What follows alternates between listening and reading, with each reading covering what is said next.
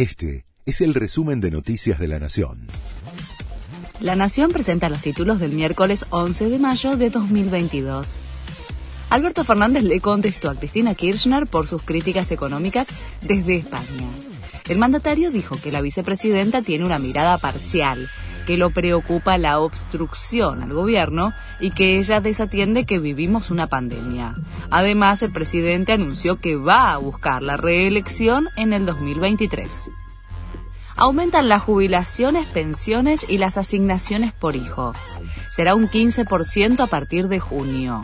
El haber mínimo subirá a 37.524 pesos.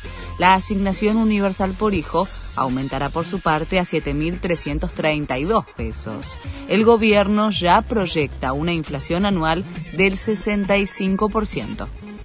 Docentes porteños anunciaron un paro para mañana.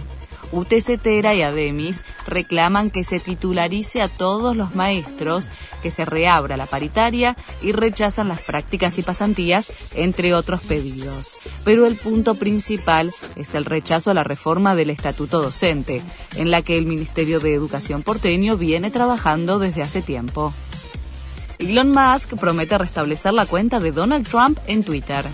El dueño de Tesla dijo que la decisión de prohibir el acceso del expresidente de Estados Unidos a la red social fue moralmente incorrecta y totalmente estúpida.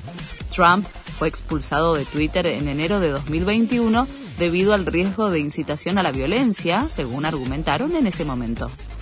Boca y Racing a la semifinal de la Copa de la Liga el CNI se le ganó 2 a 0 con goles de Villa y Ramírez a Defensa y Justicia en la Bombonera. La Academia goleó 5 a 0 a Aldo Civi con dobletes de Alcaraz, Copetti y un gol de Correa. La semifinal entre Racing y Boca será el sábado a las 18.30 en Lanús. Este fue el resumen de Noticias de la Nación.